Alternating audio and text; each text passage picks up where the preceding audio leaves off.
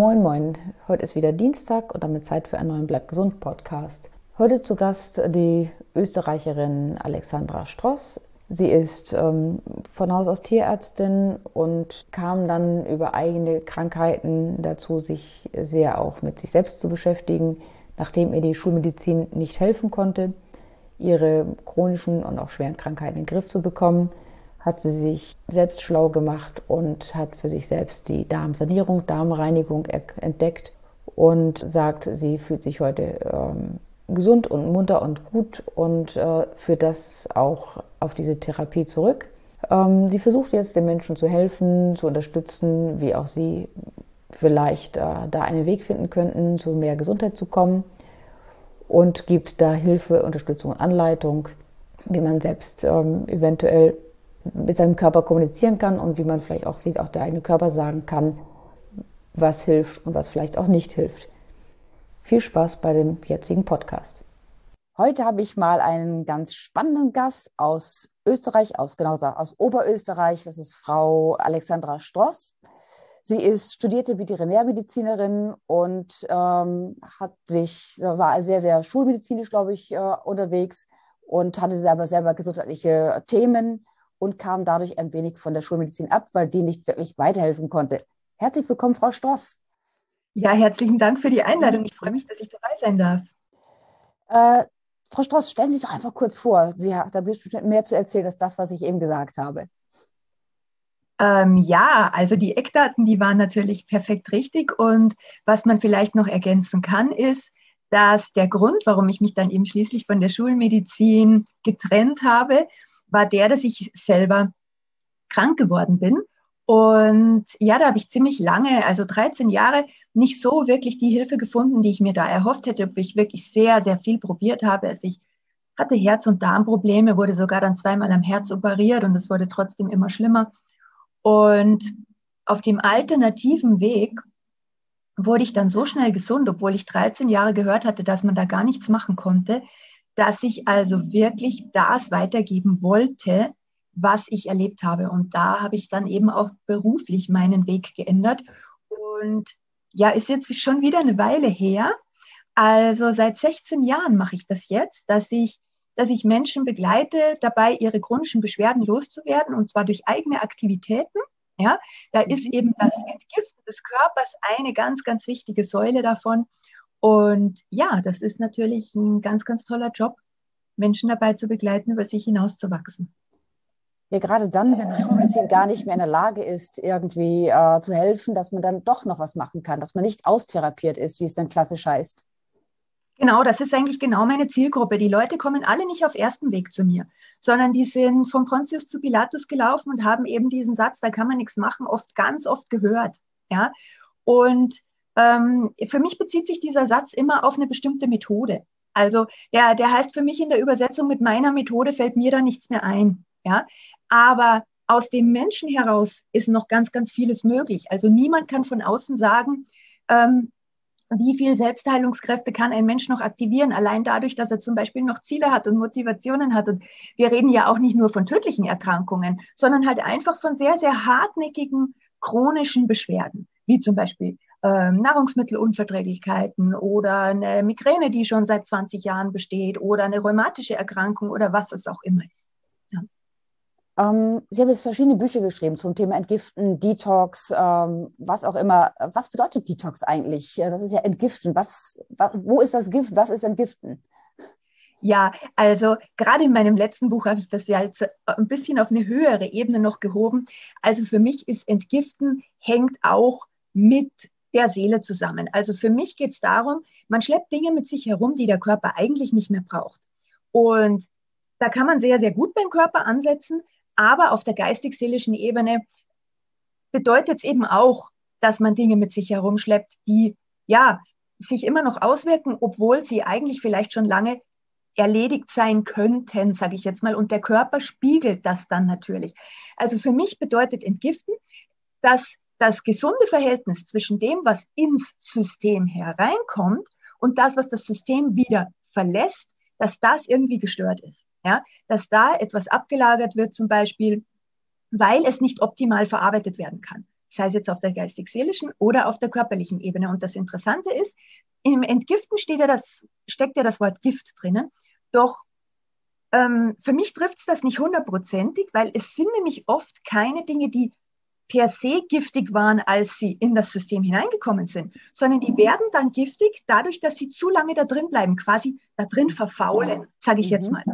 Auf der materiellen Ebene ist das sehr leicht nachvollziehbar und auf der geistig-seelischen Ebene passiert das aber auch. Ja? Also wenn ich eine Erfahrung nicht verarbeiten kann, dann schleppe ich die sehr lange mit mir herum und dann äh, interpretiere ich die auf meine Art und Weise und dann schleppe ich eigentlich das mit mir herum, wie ich, die, wie ich das interpretiere und so weiter und so fort. Und das muss von Haus aus nicht giftig gewesen sein, aber es kann dann durch die mangelnde Verarbeitung im System sich als giftig erweisen und ähm, das System verstopft sogar durch Ideen oder Träume, die nicht, die nicht umgesetzt werden, ja, sondern die einfach, die einfach drinnen verbleiben. Das heißt, wir sind bei der Psychosomatik außerdem, also nicht nur im Darm, sondern auch Psychosomatik.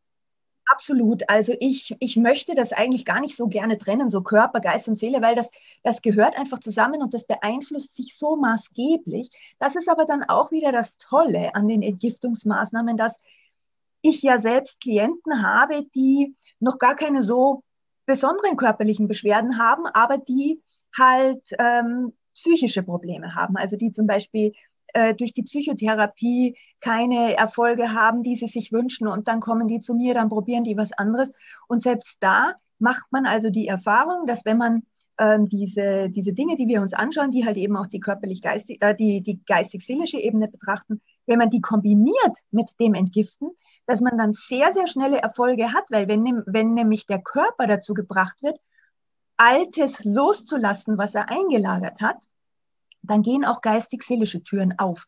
Die Seele schaut sich das an, wie der Körper das alles loslässt und denkt sich, ach, da mache ich mit. Ja, das ist irgendwie spannend. Und die Leute starten dann neu durch. Das ist, das ist manches Mal wirklich erstaunlich, was man da beobachten kann. Man kennt ja sich eher den umgekehrten Weg, äh, dass man die, die Psyche irgendwie äh, da die Konflikte löst und dass dann der Körper gesund wird. So rum ist es mir neu, noch nie gehört. Es geht in beide Richtungen, ja. das ist mhm. das Tolle. Mhm in unserem System keine Einbahnstraßen. Mhm. Ja? Und man ist immer am schnellsten, wenn man das kombiniert miteinander.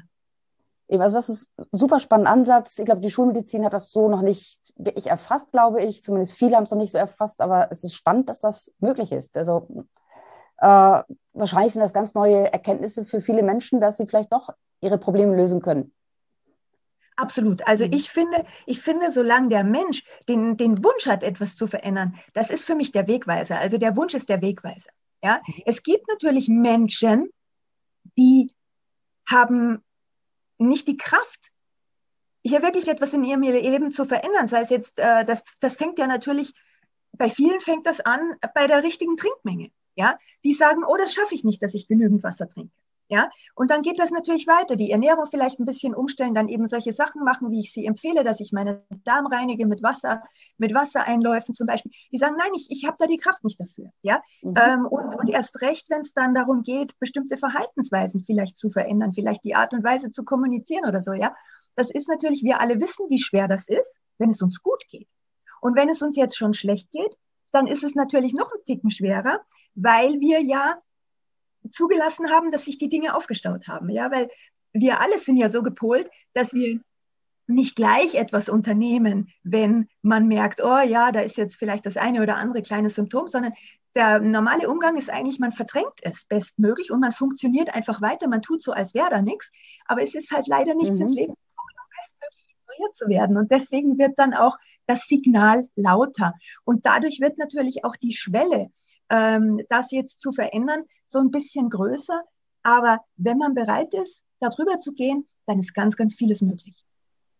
Äh, gibt es einen Unterschied zwischen Entgiftung und Darmsanierung oder ist das äh, gleichzusetzen? Ähm, nein, also es, es gibt insofern einen Unterschied jetzt rein auf der körperlichen Ebene, ähm, weil halt eben die Darmsanierung nur eine Form von Entgiftung ist. Also man kann den Körper auch schon ganz gut entgiften durch ähm, zum Beispiel basische Anwendungen, also basische Bäder, ähm, je, je nachdem, wie oft man die macht und wie lange man die macht und wie viel Salz man da reingibt. Also wenn man da mehrere Stunden im Basenbad verbringt, dann kann man auch ganz schön viele Stoffe nach außen transportieren. Und dann gibt es natürlich auch noch Methoden, die über die Darmreinigung hinausgehen, wie zum Beispiel eine Leberreinigung. Ähm, da gehört aber der Darm unbedingt davor gereinigt, weil die Leber ja zum Beispiel nur ihren Ausgangsweg über mhm. den Darm, über die Gallen äh, Flüssigkeit in den Darm entgiften und von dort wird es dann weiter transportiert. Also entgiften ist, hat noch rein auf der körperlichen Ebene noch, noch mehr Möglichkeiten, aber der Darm ist natürlich irgendwie so in einer Schlüsselposition auch, weil ja zum Beispiel, was viele Menschen nicht wissen, dass eigentlich ja der ganze Körper mit über den Darm entgiftet wird. Zumindest kann der Darm, wenn der Darm sehr, naja, sagen wir mal, träge ist, wenn da äh, viel abgelagert ist, dann kann die Lymph Entsorgung aus dem gesamten Körper nicht mehr so richtig funktionieren. Also die Lymphe mhm. reinigt ja ständig das Gewebe und das ist so eine milchig trübe Flüssigkeit, die wird dann im Bauchraum wieder mit dem Kreislaufblut vermischt und bei einem gestauten Darm, gerade bei Männern, ja, die ja nicht so ein dehnbares Bindegewebe haben, sieht man ja das zum Beispiel auch mit diesem, mit diesem Kugelbauch, mhm. dass da, da steigt ja unheimlich der Druck dann auch im Bauchraum und dann kann die Lymphe nicht mehr ordentlich entleert werden. Und da muss der Darm gereinigt werden, damit aus dem ganzen Körper wieder der Lymphabtransport funktioniert und damit sich das alles wieder regulieren kann. Also der Darm hat eine ganz, ganz wichtige Schlüsselposition. Zum Beispiel durch den Zusammenhang mit der Lymphe, aber eben auch durch den Zusammenhang mit dem Mikrobiom, mit den Darmbakterien, die ja auch für, für die Gesundheit des ganzen Körpers verantwortlich sind, weil dadurch auch die Besiedelung aller anderen Schleimhäute und Häute ähm, geregelt wird.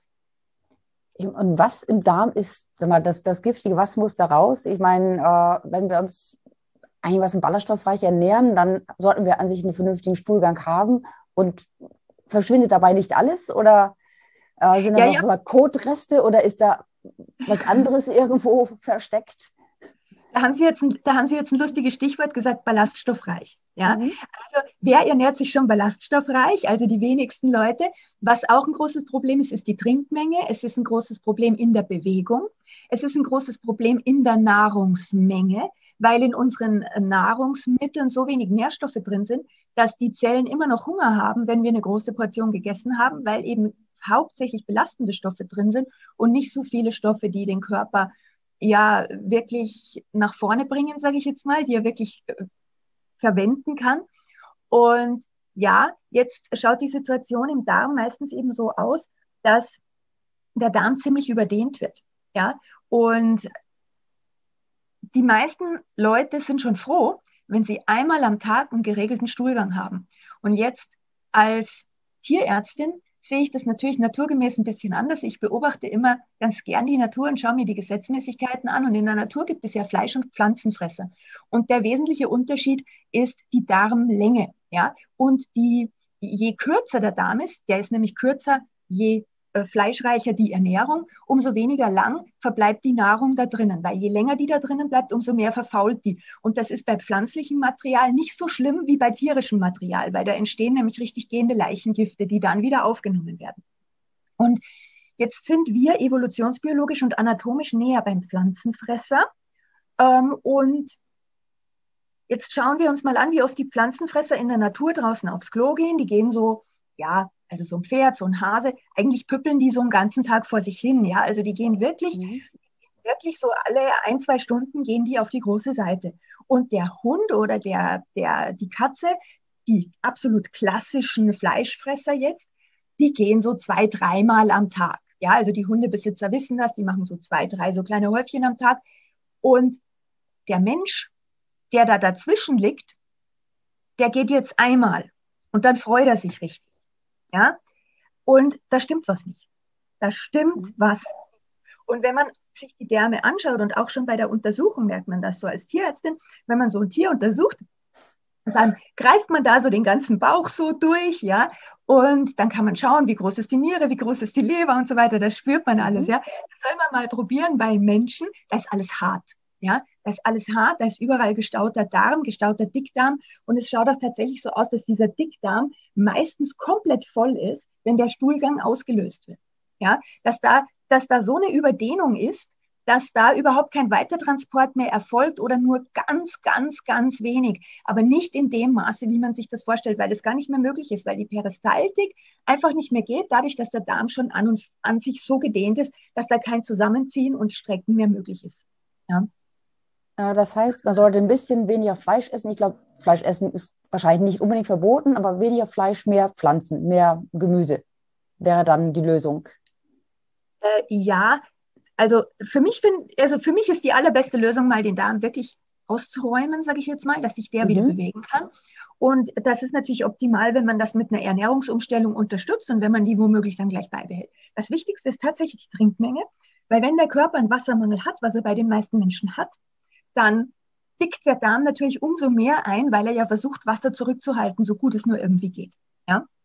Zudem versackt dann teilweise auch noch Wasser in den Geweben. Also wenn man, wenn man Ödeme hat zum Beispiel, ja, also wenn der Darm stark verschlackt ist, dann hat man Wasser in den Beinen, weil das erstens mal dort nicht mehr abtransportiert werden kann, weil die Lymphe nicht funktioniert, haben wir vorher schon angesprochen. Und zweitens ähm, wird das Wasser auch dort gebraucht, um die überschüssigen Säuren zu verdünnen, damit das Gewebe nicht ja, verätzt oder übersäuert, einfach komplett übersäuert. Ja? Und ähm, also das Trinkwasser ist ganz, ganz wichtig. Und von der Ernährung bin ich jetzt natürlich dafür, dass man die so naturbelassen, so unverarbeitet und so regional auch wie möglich. Ja, weil regional bedeutet auch immer, da, also wenn das optimalerweise aus dem eigenen Garten jetzt ist, mhm. dann, sind das, dann sind da sogar noch gute Bakterien drauf, die mein Körper kennt, weil ich mich ja in meinem Umfeld bewege. Ja, also diese, diese ähm, dieser Zuwachs an gesunden Bakterien, dieser permanente Nachschub, der ist auch ein Riesenproblem, weil wir leben in nahezu sterilen Wohnungen. Ja, die putzen wir mhm. ganz, sauber, noch vielleicht mit Desinfektionsmittel und, und, und alles, was wir an Essen aus dem Supermarkt kriegen, das wurde ganz fest gewaschen und, und vielleicht sogar irgendwie chemisch behandelt oder ganz stark erhitzt. Und da kommen keine Bakterien mehr in unseren Körper rein. Und bei jeder Kotportion ist aber ungefähr die Hälfte dieser Kotportion Bakterienmasse. Jetzt gehen da ständig wahnsinnig viele Bakterien aus uns raus und es kommen aber keine neuen mehr in uns rein. Ja? Das Problem ist nur, naja, was ich vielleicht auch noch anspreche, die Kohlenhydrate. Also ähm, ich habe nichts gegen Kohlenhydrate, nur die Form, wie wir sie meistens aufnehmen, ist ohne Ballaststoffe. Also weißer Reis oder weißes Mehl wurde ja von dieser Ballaststoffhülle befreit. Mhm. Und diese Ballaststoffe sind ganz, ganz wichtig für den Körper. Nicht nur für die Darmpassage, für die Peristaltik, sondern auch für den Blutzuckerspiegel. Ja, also mhm. es ist ein total weites Gebiet, aber Ballaststoffe sind wirklich wichtig und ich rate dazu, möglichst viele komplexe Kohlenhydrate zu sich zu nehmen. Also Vollkornmehle, ähm, kein weißer Reis eben, sondern Wildreis und so, sowas ist sehr gesund für den Körper.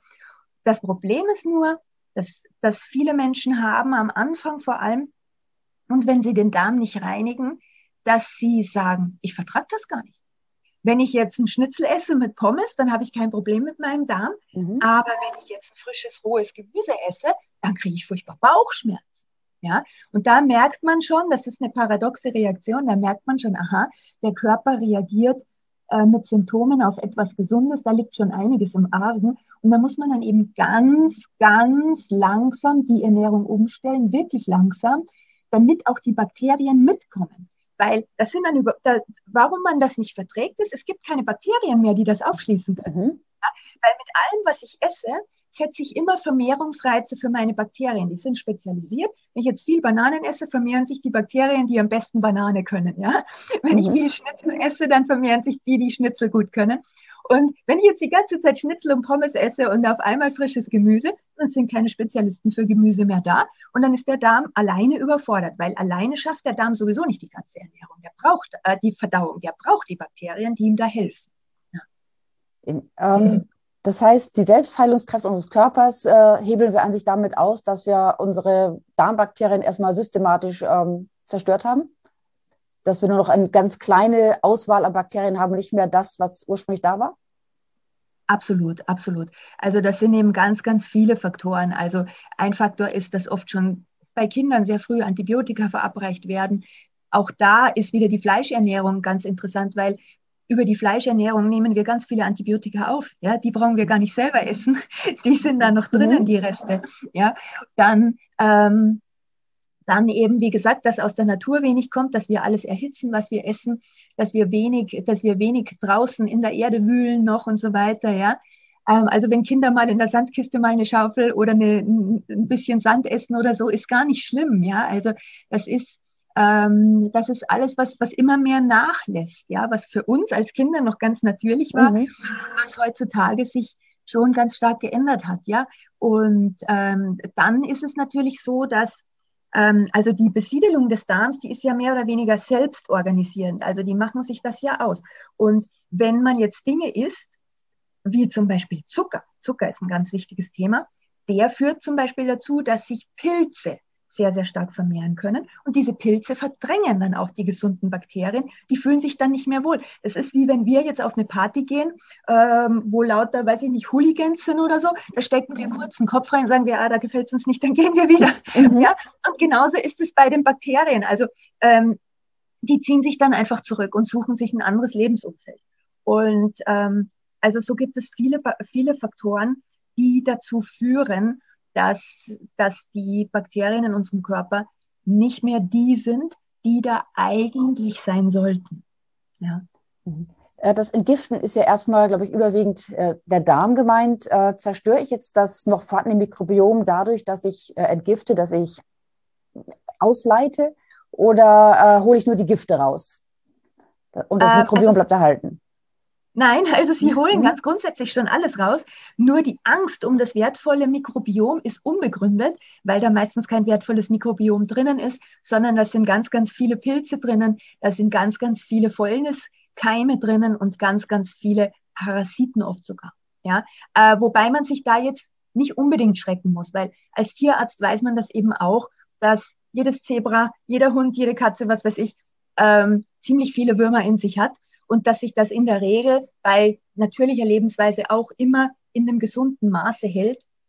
Und der Mensch ist natürlich nicht das einzige Lebewesen der Welt, das vor Parasiten total gefeit ist. Und ähm, man ist nicht unbedingt parasitenfrei, wenn man keine Parasiten sieht. Und es ist auch nicht wahnsinnig schlimm, Parasiten zu haben. Aber es sollte alles in einem gesunden Verhältnis sein. Und die Darmflora, die gesunde Darmflora, die baut sich am besten auf, wenn der Darm einmal komplett leer ist. Dann hat die eine gute Chance, sich aufzubauen. Man kann das natürlich auch unterstützen, aber oft ist das gar nicht notwendig. Also ich mache oft die Erfahrung, dass wenn die Leute äh, und auch bei mir selber, ja, also ich habe nie einen gezielten Darmaufbau gemacht und ich bin ja wirklich aus einer ganz, ganz schweren Darmerkrankung gestartet. Also ich hatte schwerste Colitis ulcerosa in Kombination mhm. mit einer Herzerkrankung und ähm, ich habe das alles ausreguliert und ich habe nie einen komplett systematischen Aufbau der Flora gemacht.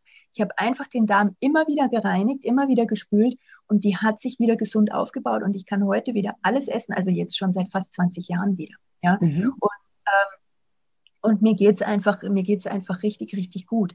Ähm, also was gar nichts hilft oder wovon ich wenig halte, sagen wir mal so, äh, das ist das mit diesen Probiotika-Kapseln in den komplett überfüllten Darm.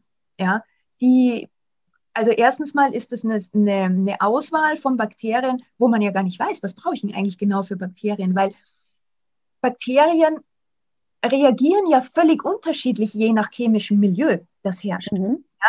Das heißt, ich kann jetzt nicht unbedingt sagen, ähm, ich brauche hier das, das und das Bakterium, weil das kann sein, dass sich das da gar nicht so verhält, wie ich mir das erwarte.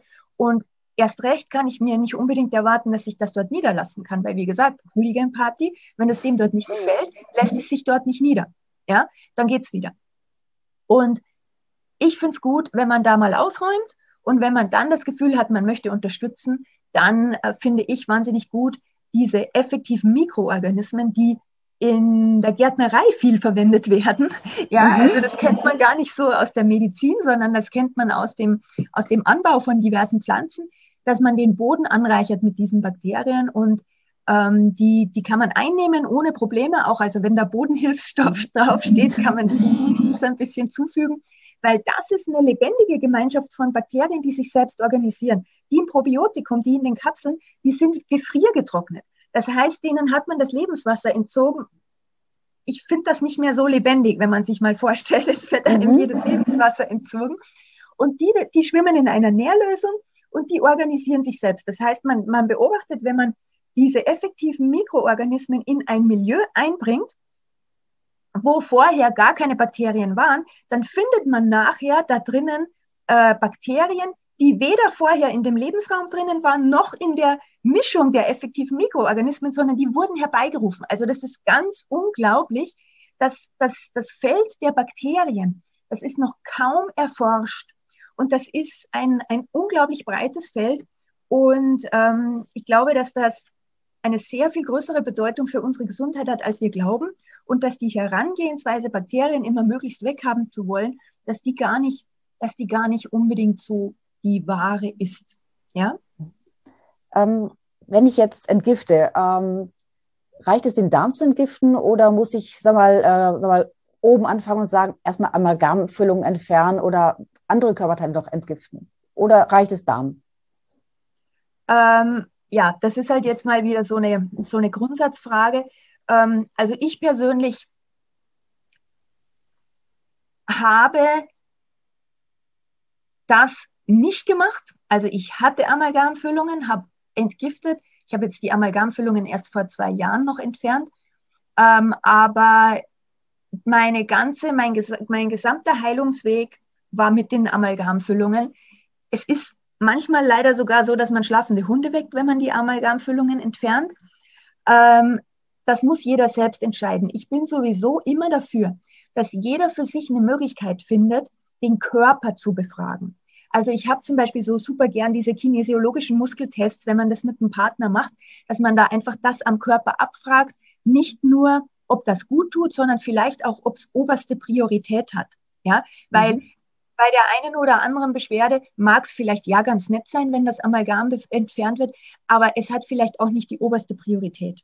Ja, und also das wäre schön, wenn man das direkt am Körper austesten kann, weil das einfach auch individuell unterschiedlich ist. Genauso wie der eine nach einer Wurzelbehandlung der Zähne Probleme hat und der andere hat überhaupt keine Probleme. Der eine verträgt sein Implantat, der andere verträgt es nicht. Das ist einfach individuell unterschiedlich. Und so mag es bestimmt Leute geben, die, wo sich der Körper einfach über die Jahre und vielleicht sogar Jahrzehnte mit dem Amalgam hervorragend am, ähm, arrangiert hat. Auch das mag es geben. Ja, man wird hier immer, man wird hier immer verschiedene Meinungen von verschiedenen Experten hören und deswegen sollte man am besten in sich selbst hineinhören und nach Möglichkeit sogar noch den Körper irgendwie fragen.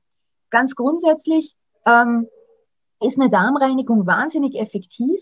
Ich bin immer dafür, je ähm, schwieriger die Ausgangssituation, umso langsamer sollte man sich in das Entgiften reinsteigern. Das heißt, wenn ich jetzt einen Krebspatienten habe, also ich sage jetzt nicht Patient zu denen, bei mir sind das Klienten, aber wenn der jetzt frisch aus der Klinik kommt zum Beispiel, ja, mhm. äh, dann, dann kann der nicht gleich den Darm voll entgiften, sondern dann, dann rate ich dazu, dass der mal langsam mit basischen Fußbädern beginnt, dass der mal langsam seine Trinkmenge erhöht, beginnt sich ein bisschen in der frischen Luft zu bewegen und äh, dass er dann immer, wenn er eine Maßnahme gut verträgt, wieder in eine kleine Steigerung geht. Und dann erst nach ein paar Wochen dann vielleicht einzelne Wassereinläufe und erst wenn er das ein paar Wochen gut verträgt, dann eine komplette Darmreinigung, so wie ich das jetzt in diesem Buch empfehle, was Sie da hier stehen mhm. haben, weil da, da ähm, gebe ich ja wirklich die Anleitung für eine sehr gründliche Darmreinigung, ähm, die, die vielleicht nicht für jeden zu empfehlen ist, das hängt ein bisschen vom Verschlackungszustand ab. Also schon zu empfehlen, aber man muss sich lang, langsam reinsteigern. Ja? Ähm, wie sieht so eine Darmsanierung aus? Das heißt, nehme ich Medikamente und das alles läuft raus aus mir oder ähm, stelle ich nur meine Ernährung um oder wie sieht es konkret aus? Gibt es ähm, äh, Naturstoffe, die ich nehmen kann, was ich wie Mariendistel zum Beispiel? Also der Dreh- und Angelpunkt bei meiner Darmsanierung sind die Wassereinläufe. Ja, mhm. Also die Spülungen des Darms. Man spült zwar nur den Dickdarm, wirkt sich aber auch auf den Dünndarm aus, ganz, ganz klar. Ähm, jedenfalls, ähm, das ist der Dreh- und Angelpunkt, dass wirklich mal das Zeug, was sich da drin abgelagert hat, eben vor allem im Dickdarm, weil im Dünndarm ist der Inhalt ja noch sehr dünnflüssig, da gibt es keine so gravierende Verschlackung, aber im Dickdarm. Also Ähm, das, ist, das ist eben dieses, diese Geschichte mit dieser Überdehnung und in den Tiefen der Falten und ganz, gerade im, im rechten Unterbauch, also beim Blinddarm, ja, das ist quasi mhm. so ein es sind bei manchen noch die Kotsteine von der Kindheit drinnen. Also in versteinerter mhm. Form ähm, Kot, wenn man den genau untersucht, dann kann man feststellen, dass der da nicht seit letzter Woche drin ist, sondern teilweise sogar seit Jahrzehnten und der kommt dann nicht mehr raus. Und das muss rausgeholt werden. Also das ist das Aller, Aller Wichtigste. Und in meiner Darmreinigung, in diesem Darmsanierungsbuch, empfehle ich dann noch zusätzliche Substanzen, die natürlich sind, wie zum Beispiel Flohsamen, die unterstützen die Peristaltik unglaublich, die bilden auch so eine, so eine Schutzfilm, so einen mhm. Schutzfilm. Schleimhaut. Ich empfehle auch ein paar Substanzen, die eine gute Wirkung haben gegen Parasiten, weil die haben nämlich manchmal echt gute Tricks auf Lager, um sich da so ein bisschen vor Angriffen von außen zu schützen und sich da mhm. weiter einzunisten, obwohl fleißig gespült wird.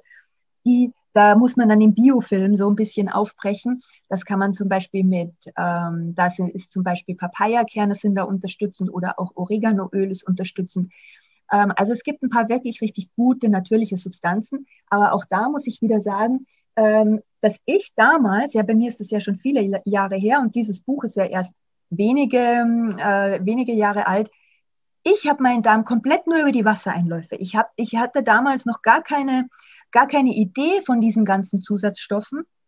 Und ich habe diese ganzen Zusatzstoffe wirklich nur aufgenommen, weil immer wieder die Frage kam, ah, kann ich das nicht beschleunigen, kann ich da nicht noch was dazu nehmen und so weiter.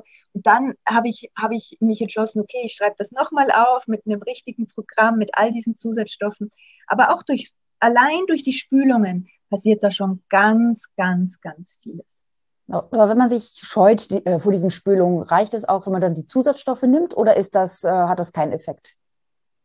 Ähm, das Ding ist, es ist ja auch immer die Seele mit dabei. Ja? Mhm. Und mein, einer meiner wichtigsten Leitsprüche ist der, hinter dem größten Widerstand liegt die größte Heilung. Ja? Mhm. Das heißt also, je mehr man sich dagegen sträubt, umso heilsamer ist es. Ich weiß das von mir. Ich habe diesen Einlauf drei Monate umkreist. Ja? Und ähm, ich war so froh und ich erlebe das auch bei meinen Klienten, dass die alle sagen, wenn ich das doch früher gewusst hätte. Aber wenn ich es das erste Mal erwähne, oh nein, und wirklich, und kann ich nicht was nehmen.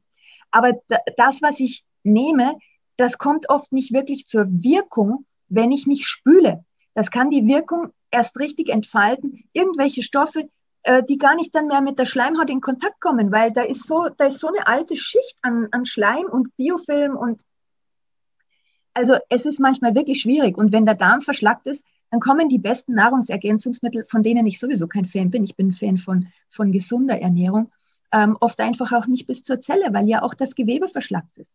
Jetzt ist der, der Darm schon verschlackt, funktioniert die Aufnahme nicht richtig, dann ist das Gewebe verschlackt, dann kannst du die Zelle nicht richtig aufnehmen.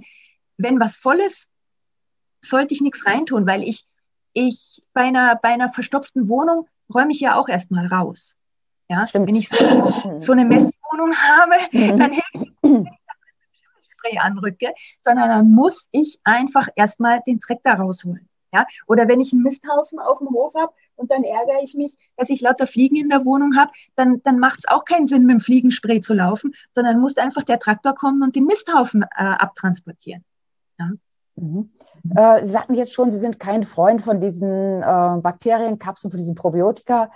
Ähm, wie kriege ich es denn hin, dass ich wieder mein ursprüngliches äh, Mikrobiom aufbaue oder passiert das ganz von alleine? Also wie gesagt, das meiste passiert wirklich, wirklich von alleine. Also gerade wenn man, wenn man auch in der Natur draußen ist. Aber diese effektiven Mikroorganismen, die kann ich nur empfehlen. Ja, also die, da bin ich sowieso dafür, dass man die auch im Wohnumfeld anwendet. Ähm, also ich putze zum Beispiel mit denen ganz gerne. Ich gieße die Blumen damit, weil die das wahnsinnig mhm. gerne haben, die Blumen, ja. Wenn irgendwo etwas stinkt, also wenn zum Beispiel der Abfluss mal stinkt oder so, ja, das beseitigen die sofort und das ist auch schon eine gute Sache, dass sich die Bakterien im Wohnumfeld etablieren können, die guten Bakterien nämlich.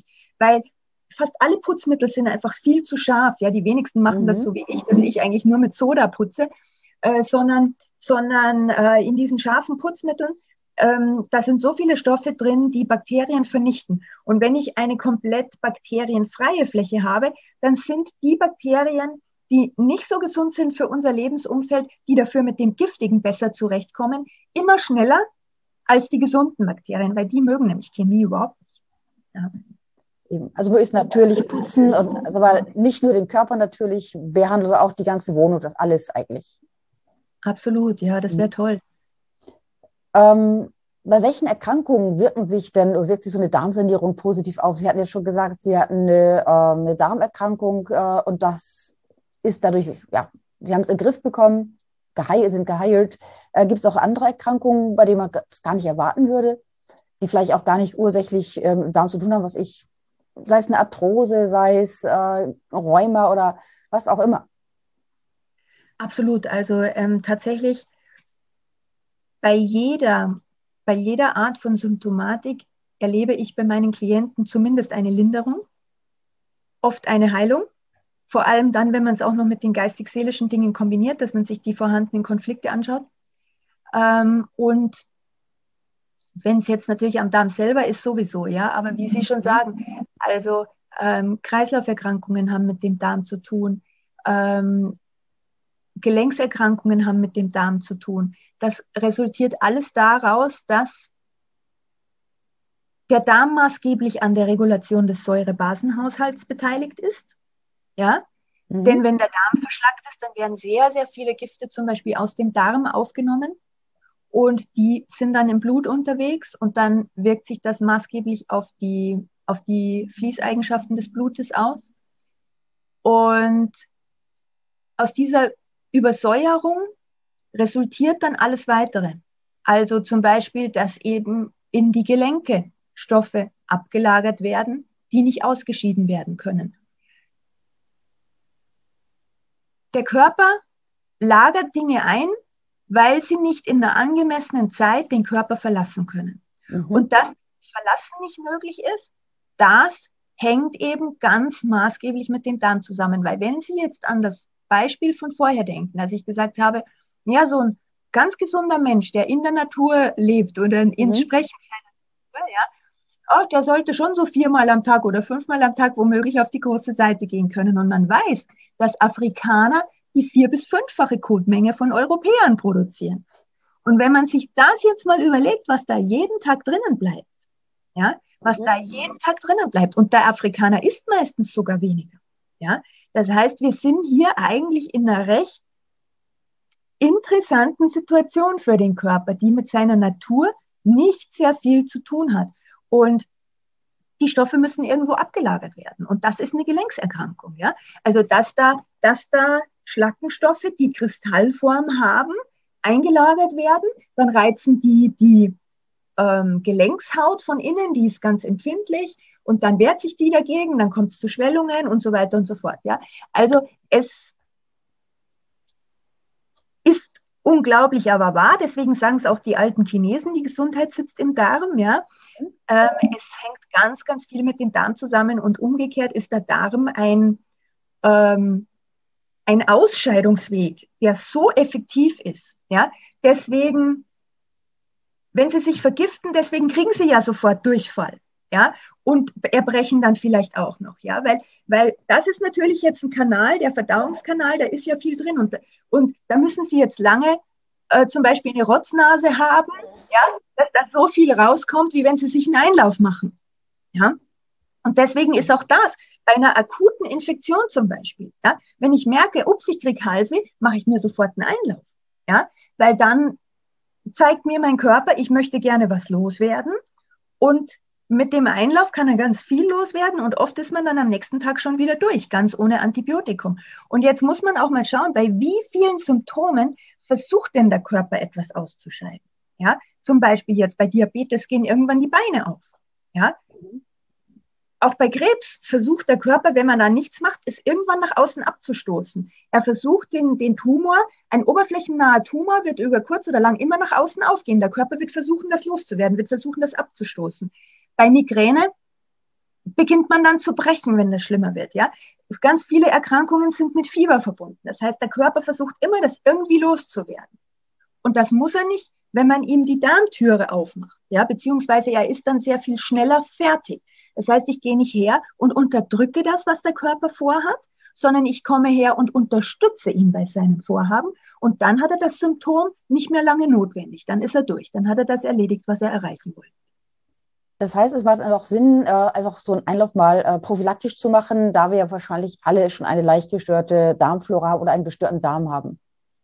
Absolut. Also in der heutigen Gesellschaft ist das absolut zu empfehlen. Es ist jetzt natürlich mit einem Einlauf nicht der ganze Darm sauber, ja, sondern da muss man schon, also so ein, so ein Durchschnittswert beim gesunden Menschen sind so drei Wochen.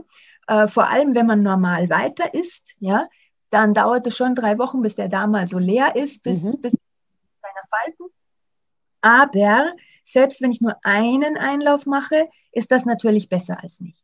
Ja, ähm, man darf bitte nur nicht, also das ist mir wichtig, das zu sagen, weil es sind ja so viele Gerüchte draußen unterwegs und die Leute haben aus unerfindlichen Gründen für mich mhm. wahnsinnig Respekt davor, sich selbst zu helfen. Und dann fragen sie irgendjemanden und dann sagt er, oh, das ist gefährlich und so. Nein, es ist nicht gefährlich, sich Wasser in den Darm hineinlaufen zu lassen. Ja, es ist überhaupt nicht gefährlich. Dieses Wasser muss auch nicht steril sein, weil da ist nämlich lauter Kaka drin.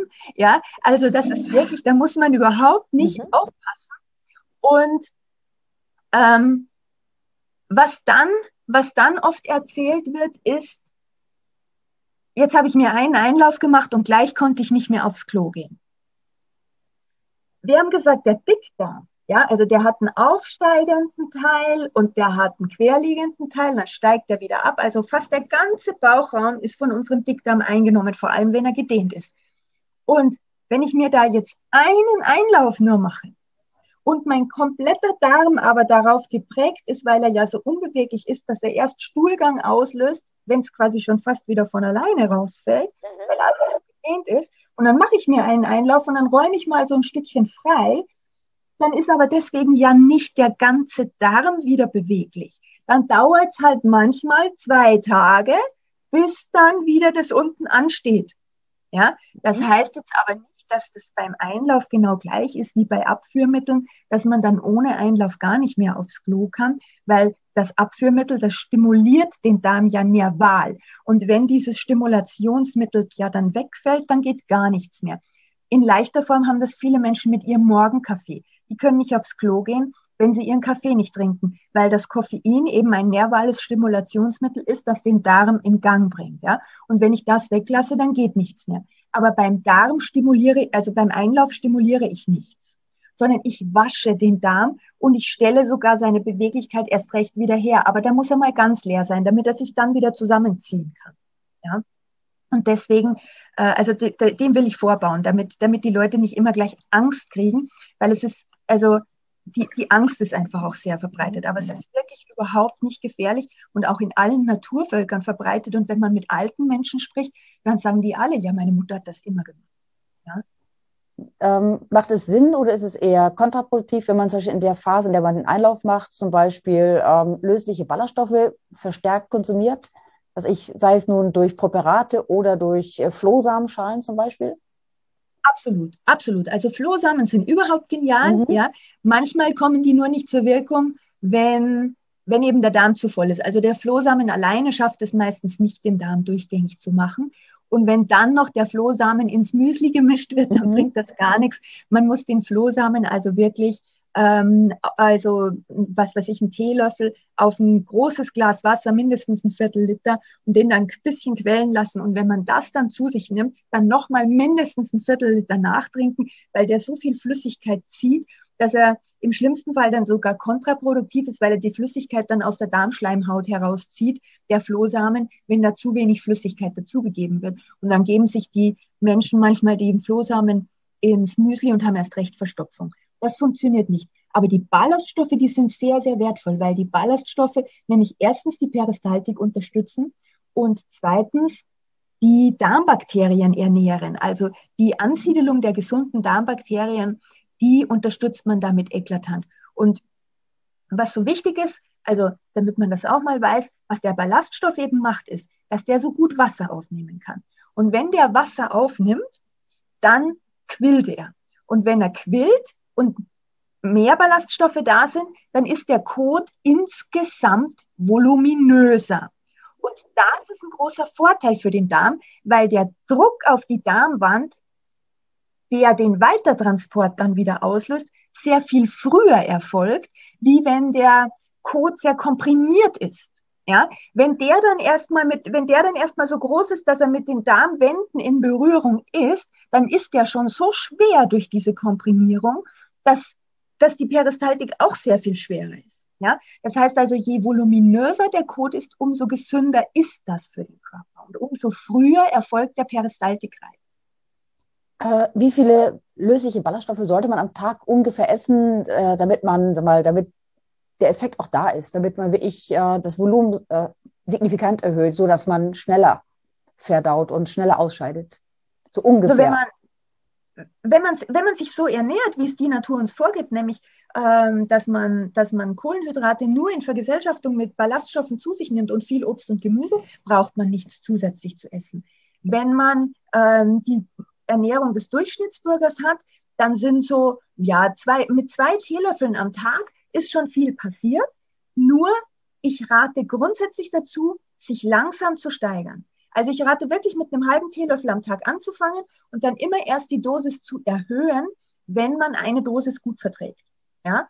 Und ähm, die Empfehlung ist, unmittelbar nach dem Aufstehen und dann vielleicht sogar optimalerweise eine Stunde bis zum Frühstück warten, dass der Flohsamen mal mit dem Darm eine Zeit lang alleine ist. Ja? Mhm. Und dann auch wenn man dann äh, schon mehr verträgt, also zum Beispiel, wenn man den einen Teelöffel gut verträgt und man möchte schon auf zwei Teelöffel steigern, dann kann man den zweiten Teelöffel vorm Schlafen gehen, auch mit mindestens einer Stunde Abstand zum Abendessen, optimalerweise sogar länger. Ja? Auch das ist übrigens ein ganz, ganz toller Tipp äh, für die Darmgesundheit. Der Darm sollte mindestens zwölf Stunden am Tag seine Ruhe haben.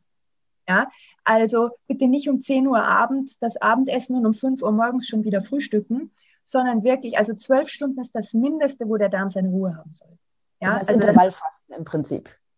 Naja, Intervallfasten ist das nicht unbedingt, aber wenn man um 6 Uhr abends Abend isst und um 6 Uhr morgens wieder frühstückt, dass da zumindest zwölf Stunden dazwischen sind. Ja, also das ist eigentlich Intervallfasten als Intervallfasten wird eigentlich eher dieses 16-8 angesehen, mhm. ja, wo man nur acht Stunden isst und 16 Stunden Pause hat. Habe ich auch nichts dagegen, finde ich toll. Aber zumindest bitte zwölf Stunden. Ja, und das ist eigentlich kein Problem. Also zum Beispiel von sechs bis sechs oder von sieben bis sieben, das sollte kein Problem sein. Ähm, welche Ernährung empfehlen Sie denn im Hinblick auf die Darmgesundheit? So ganz grundsätzlich, äh, muss es vegetarisch sein? Äh, reicht es, wenn ich äh, normal mit Fleisch weiter esse und mit gesundem Gemüse und, und, und Vollkorn ergänze oder gibt es noch andere Vorsch oder Ideen, wie ich äh, meinen Darm möglichst gesund halte und die Darmbakterien, vor allen Dingen die gesunden Darmbakterien, erhalte und vermehre? Also optimal ist, wie gesagt, so naturbelassen, so unverarbeitet und so regional als möglich. Das heißt, möglichst viel frisches Obst und Gemüse.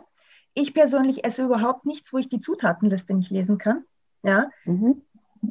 Ich esse nichts aus der Konserve. Ich esse keine Tiefkühlnahrung. Ich esse keinen Zucker. Und ich esse auch kein Fleisch. Also Eier esse ich schon, weil wir haben eigene Hühner. Aber also das ist einfach, wenn man Tiermedizin studiert hat, dann ist man entweder sehr hart im Nehmen oder, oder, ähm, oder man wird zum Vegetarier, weil ähm, also allein, was ich da durch die, durch, die, durch die Ernährung von Fleisch an Medikamenten zu mir nehme, das ist etwas, was ich nicht vertreten möchte, ganz abgesehen davon, äh, wie die Haltungsbedingungen sind und so weiter und so fort. Aber was ich ganz klar sage, ist, ähm, ich möchte nicht, dass die Leute beginnen, schwarz-weiß zu denken, sondern es ist jeder einzelne Schritt, den man setzt, ist gut. Ja, das heißt, wenn ich mein, mein, ich muss nicht, ich muss nicht gleich auf alles verzichten. Wenn ich meine, meinen Ernährungsplan anreichere mit vielen frischen Dingen, wenn ich ein bisschen weniger Fleisch esse, dann ist das hundertmal besser als nichts. Wenn ich nicht gleich den ganzen Zucker weglasse, aber ich lasse bei meiner Tasse Kaffee einen halben Teelöffel weg und ich mache das über ein Jahr, dann kann ich mir schon vorstellen, was das für eine Zuckermenge ist. Ja, also im Laufe der Zeit, allein durch meine Entwicklung, die ich so gemacht habe, durch das, was ich sehe von meinen Klienten, was ich gesehen habe in den tierischen, also in den Landwirtschaftsbetrieben, im Schlachthof etc., bin ich für mich zu diesem Ergebnis gekommen. Ja, und, so, und das hat sich aber auch nicht von heute auf morgen umgestellt, sondern da bin ich reingewachsen. Ja, da bin ich reingewachsen, dann, dann, dann erlebt man Erfolge und dann freut man sich und dann stellt man das nächste um. Ja, von heute auf morgen klappt das ja alleine schon wegen der Darmbakterien. Ja, und jeder einzelne kleine Schritt ist ein guter Schritt und wird sich positiv auswirken. Und jeder kleine Schritt ist besser als nichts, weil man hört so oft so dieses, äh, so im österreichisch-bayerischen Raum, dieses gescheit oder gar nicht, also dieses mhm. entweder ganz mhm. oder gar nicht. Ja, ähm, da bin ich überhaupt kein Fan davon, sondern wirklich jeder kleine Schritt ist wertvoll und alles, was derjenige sich zutraut und was auch ähm, vertretbar ist für ihn und so, dass er auch nicht auf jeden Genuss verzichten muss. Ja. Das heißt, man darf im Prinzip alles essen, solange es in Maßen ist. Und äh, auf Zucker sollte man vielleicht eher verzichten, weil, glaube ich, der Darm oder die Darmbakterien, glaube ich, Zucker gar nicht so sehr, sehr mögen. Aber ansonsten kann man, glaube ich, sich so ernähren, wie es einem schmeckt, wenn man Kleinigkeiten ändert und dann so langsam reinwächst. Ja. Mhm. Ähm, kann ein verschlackter Darm dazu führen, dass man nicht abnimmt, äh, dass man einfach, was ich, wenn man zur Diät macht, dass man einfach nicht weiterkommt ab einem gewissen Punkt, dass man einfach der Darm schuld ist daran? Wäre das möglich? Absolut. Absolut. Also das, wenn man das jetzt wieder in allen Details erklären, da, erklären würde, äh, es geht um die Insulinresistenz. Ja, also so ein resistentes Übergewicht oder, oder allein schon so ein Bauchgurt, ja, der mhm. nicht weggeht. Also viele Leute haben gar nicht insgesamt Übergewicht, aber sie sind so unglücklich über diesen Bauchgürtel. Das hat immer ähm, mit der Insulinresistenz zu tun oder immer kann man nicht sagen, aber in der Regel, sagen wir so, ja, um auf der sicheren Seite zu sein. Und diese Insulinresistenz, die resultiert eben, äh, ja, da, da gibt es ein Problem mit dem Blutzuckerspiegel und dass dieses Problem existiert, das resultiert unter anderem aus einer Verpilzung. Und deswegen, deswegen ist das sehr, sehr gut, dort anzusetzen und den Zucker mal wegzulassen und nach Möglichkeit auch die schnell verdaulichen Kohlenhydrate. Das heißt auch mal auf die weißen Mehle und auf den weißen Reis zu verzichten. Das hilft sogar eklatant, ja, weil ähm, das Weglassen des Zuckers in den ersten Tagen merkt man da ja richtige Entzugserscheinungen. Ja, und diese mhm. Entzugserscheinungen hat man schneller hinter sich, je konsequenter man ist, auch im Hinblick auf die, ähm, auf die anderen schnell verdaulichen Kohlenhydrate. Und am allerschlimmsten ist der Zucker in den Getränken, weil das Getränk ja nun nicht mal verdaut werden muss. Da geht, das, da geht der Zucker so schnell in das Blut über, noch sehr viel schneller, wie wenn ich jetzt eine Semmel esse. Ja? Und deswegen, ähm, gerade also zuckerhaltige Getränke sollte man wirklich meiden und generell äh, bin ich schon sehr, sehr stark dafür, den Zucker wegzulassen. Es ist hm. am Anfang Problem, und nach ein paar Wochen überhaupt nicht mehr. Und es ist eine ganz andere Lebensqualität, weil man viel energiegeladener ist, weil man nicht mehr so müde ist. Es ist unglaublich, man kann es sich gar nicht vorstellen. Und nach einer gewissen Zeit geht einem das überhaupt nicht mehr. Ähm, das heißt, wenn ich eine Darmsanierung mache, kann es mir helfen, mein gesundes ähm, Wohlfühlgewicht zu fit und auch gut zu halten, weil einfach schneller ausgeschieden wird und ähm, das wäre auch auf jeden Fall eine Maßnahme. Absolut. Auch mhm. die Darmbakterien sind ja ganz maßgeblich auch am Fettstoffwechsel mhm. beteiligt mhm. und so weiter. Also das ist ganz, eine ganz, ganz große Hilfe. Deswegen äh, verabreicht man übrigens äh, in der Tiermast Antibiotika, weil dann die Tiere schneller zunehmen, wenn die, wenn die Darmbakterien nicht so fit sind. Ja, das ist mhm. leider so. Mhm. Sie haben ein paar Mal schon gesagt, Trinkmenge ist entscheidend was wäre denn die richtige Trinkmenge? Man hört manchmal so zwei Liter, dann gibt es aber auch Quellen, die sagen, äh, nein, also ich nur trinken, wenn man Durst hat. Viele Leute wissen gar nicht mehr, wann sie Durst haben, sondern denken eher, es ist Hunger. Wie viel sollte man trinken, ungefähr? Also wenn man jetzt so meine Statur hat, ich habe jetzt also 50 Kilo Lebendgewicht, dann sind zwei Liter das Mindeste. Und da rede ich aber jetzt wirklich von Wasser. Ja, und mhm. wenn man dann jetzt, was weiß ich, man trinkt zwei Tassen Kaffee am Tag, dann sollte man für jede Tasse noch auf jeden Fall ein Viertel Liter zugeben. Ja, für jedes Medikament, das man einnimmt, sollte man ein Viertel Liter Trinkwasser zugeben. Ja, Also man kann es fast nicht übertreiben. Und wie Sie sagen, es gibt ganz, ganz viele Leute, die spüren ihren Durst gar nicht mehr. Und also deswegen ist der Durst hier leider kein verlässliches Zeichen. Die meisten Leute, also die, die mit mir zusammenarbeiten, sowieso nicht, aber auch da draußen, ähm, die starten nicht aus einer Situation, wo sie sich auf das Körpergefühl verlassen können, weil das Körpergefühl sie verlässlich zum, zum mhm. Schnitzel und zur Tafel Schokolade führt und vielleicht sogar mhm. zur Flasche Bier ja, und nicht ja. zu dem, was ihnen gerade gut tut. Und, und das, was ihnen gut tut, ich, ich erlebe Menschen, die zu mir sagen, wenn ich ein Glas Wasser trinke, wird mir schlecht. Ja, also auch sowas gibt es. Und da kann ich dann nicht hergehen und sagen, ach, hör einfach auf dein Körpergefühl, sondern da muss ich einfach dieses Körpergefühl ganz, ganz langsam wiederherstellen. Das kommt aber zurück. Es kommt zurück. Und wenn man es wieder hat, dann merkt man, dass man es nicht aushält, eine halbe Stunde nichts zu trinken, weil man einfach durstig ist. Mhm. Ja. Und Sie sagten jetzt, bei 50 Kilo sind es bei Ihnen so zwei Liter. Äh, ja. Das würde ja bedeuten, dass ein 100 Kilo Mann vier Liter trinkt am Tag, tatsächlich? Ja, also, also drei Liter sollte auf jeden mhm. Fall trinken. Okay, also schon deutlich mehr, als wir wahrscheinlich alle trinken. Ja. Vermutlich. Und ganz, ganz, mhm. und ganz, ganz viele Leute trinken eben, wenn sie trinken, kein Wasser, sondern sie trinken, äh, was weiß ich, Kräutertee zum Beispiel. Ja, mhm. ganz viele Leute, die gesundheitsbewusst sind, trinken, trinken Kräutertee. Mhm. Und, dann, und dann sitzen die da und dann sage ich, sage ich ihnen, sie sind dehydriert und dann sagen sie, das kann ja gar nicht sein. Ich trinke ja drei Liter Kräutertee am Tag. Aber Kräutertee entwässert. Ja, und genauso tut, tun das natürlich tun das natürlich zuckerhaltige Getränke oder alles Mögliche. Also alles, was ähm, irgendetwas darin gebunden hat. Also am besten ist wirklich kohlensäurefreies Wasser, weil auch Kohlensäure, die heißt nicht nur Kohlensäure, sondern das ist eine Säure. Und wenn ich etwas mit Kohlensäure trinke, dann habe ich nichts getrunken, was der Körper zum Entgiften verwenden kann, weil der, der, das, das Wasser leitet ja die Stoffe aus. Die bindet Stoffe mhm. an sich und leitet es aus dem Körper raus, so wie ein Staubsauger. Ja? Und dann habe ich etwas aber zu mir genommen, was der Körper entgiften muss, weil da nämlich Säure drin ist.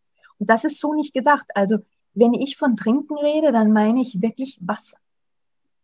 Das heißt, da müsste sich viele uns umstellen, weil viele einfach sagen, ich brauche Geschmack. Ja, genau. Mhm. Okay, müssen wir also uns bei einigen Dingen ein bisschen anpassen. Auch so auf das Thema Kinder. Was können Eltern tun, um das Mikrobiom der Kinder möglichst lange äh, lebendig zu erhalten, das ursprüngliche?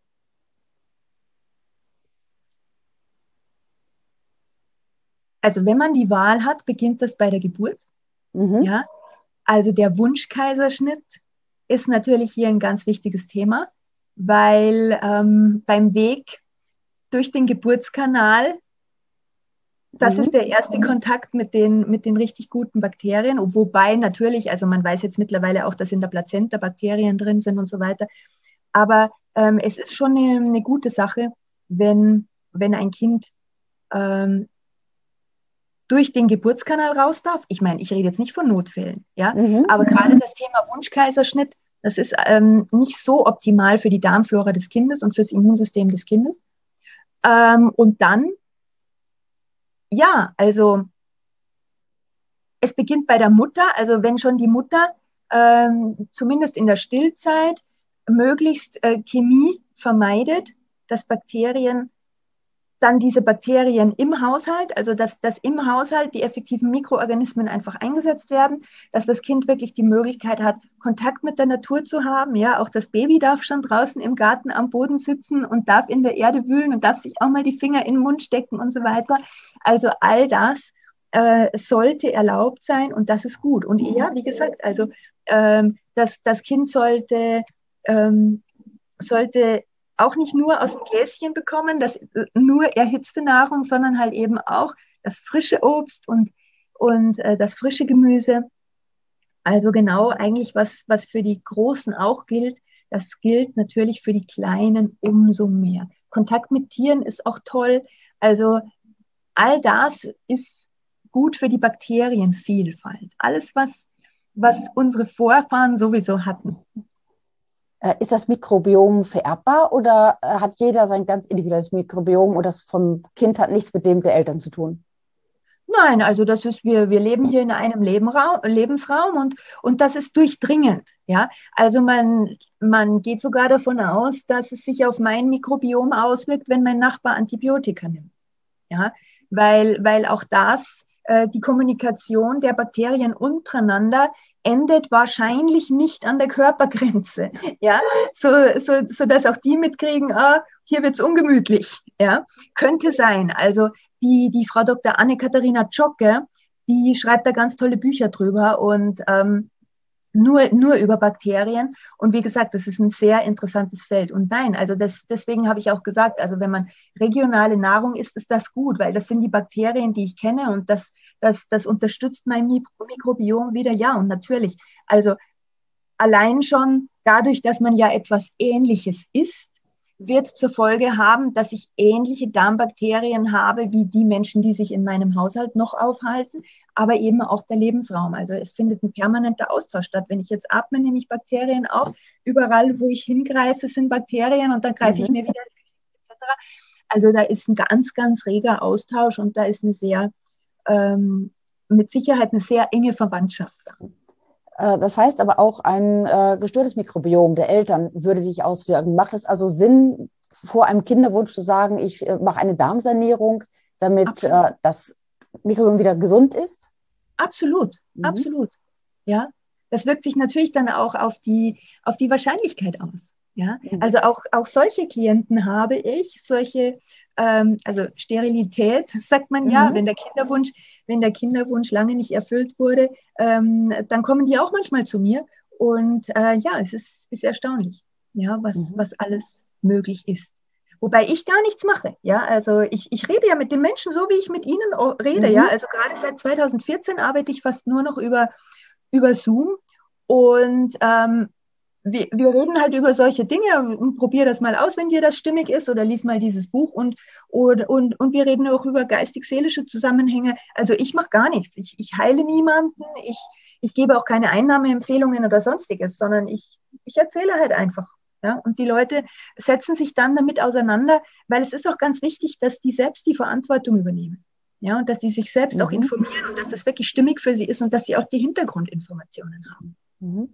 Äh, Nochmal abschließend, ähm, bestimmt unser Mikrobiom unsere Vorlieben für Essen oder ist es umgekehrt? Ah, das ist ganz schwer zu sagen, was das, das Henne-Ei-Problem ist.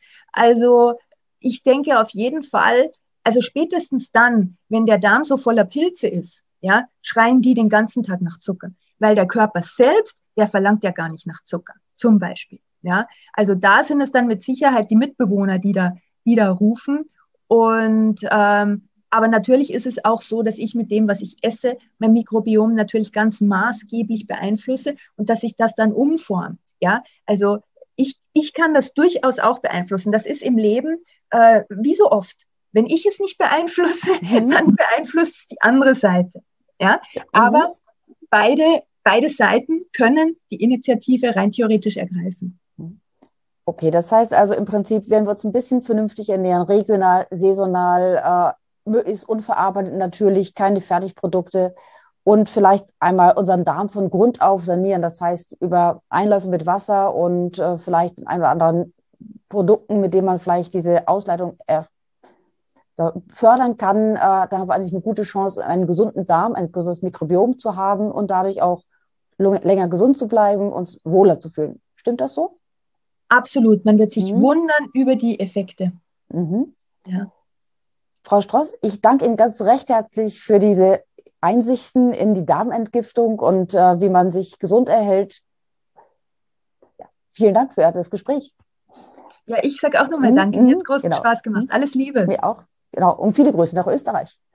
Danke. Dankeschön. Ja, das waren noch einige ganz interessante Informationen. Ob jetzt Ausleitung äh, für euch der richtige Weg ist oder nicht, das äh, muss jeder sich für sich selbst entscheiden. Auf jeden Fall war es sehr spannend und ähm, vielleicht ähm, hat der eine oder andere von euch ja was daraus gelernt oder habt ihr vielleicht auch selbst schon mal ähm, einen Einlauf gemacht oder eine Darmspülung, würde uns interessieren. Schreibt uns in den Kommentaren. Wenn euch der Podcast gefallen hat, freuen wir uns über ein Like und abonniert den Kanal. Bis zum nächsten Mal und bleibt gesund. Tschüss.